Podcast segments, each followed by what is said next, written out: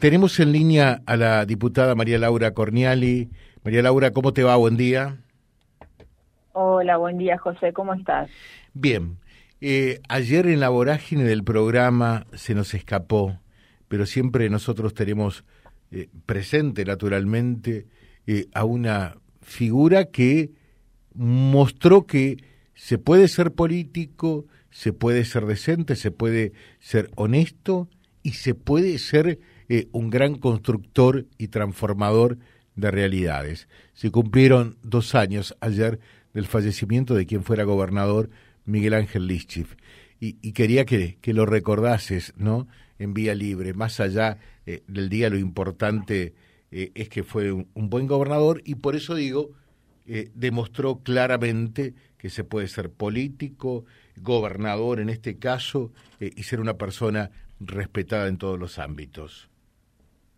Así es, eh, ayer, en el día de ayer, eh, eh, ya ahí pasaron dos años, la verdad que muy rápido, eh, de su fallecimiento, de su partida en el medio de, de, del COVID, ¿no? Justamente el COVID se lo llevó cuando todavía las vacunas no eran accesibles para todos. Y, y la verdad que nosotros como Partido Socialista se nos fue un gran referente, un gran líder, pero para la gente, para el común de la gente, para la ciudadanía, se fue uno de los mejores gobernadores de la historia de la provincia de Santa Fe y no porque lo porque es lo que escuchamos cuando estamos en contacto con las instituciones, con la gente y cómo lo recuerdan, ¿no?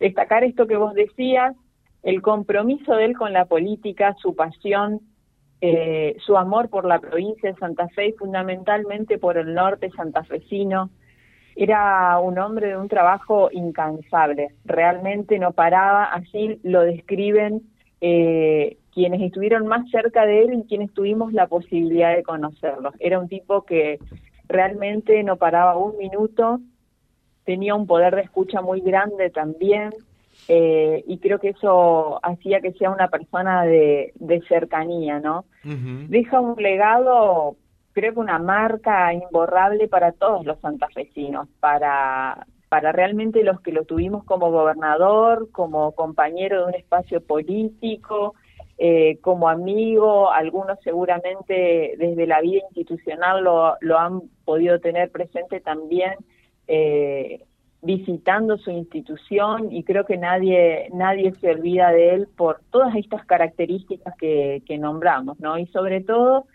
era un hombre que tenía mucho empuje y que nos invitaba a todos a seguir transformando y haciendo cada vez más grande nuestra provincia de Santa Fe. Desde ese punto de vista, eh, coincidiendo contigo, eh, creo que había eh, dos cualidades que lo, que lo distinguían.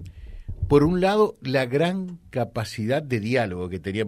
Es muy fácil decir el diálogo construye, el diálogo herramienta, que pum, que pan eh, y termina siendo eh, por allí un palabrerío más. Eh, y sin embargo, a, mí me tocó verlo, cómo, cómo trabajaba, ejemplo, en el Consejo Provincial, Económico y Social, cómo integraba todas las partes, aunque fueran mm, representantes de partidos de la oposición de entonces, ¿no? y todos los gremios estatales incluidos en esa mesa. Y, y lo otro esa gran capacidad eh, de ejecución, ¿no? Eh, e, esa gran capacidad. Eh, basta de, palabreríos, vamos a los hechos ya. Y, lo que te decía se hacía, ¿no?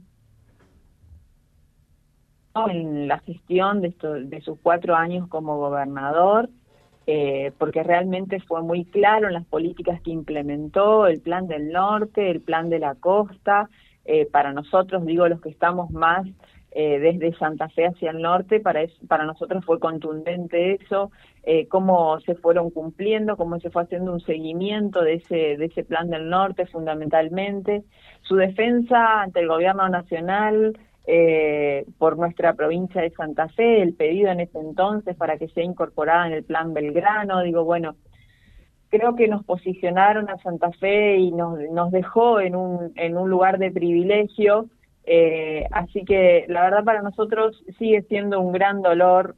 Pasaron dos años, van a seguir pasando los años, pero lo vamos a recordar siempre y lo vamos a tener presente porque nos deja un gran legado y obviamente que nos a todos nos invita a, a, tratar de, uno no puede igualar a otra persona, digo, pero a, seguir con sus mismos valores eh, en la política, ¿no? Eh, realmente era un ejemplo para, para muchos. Perfecto.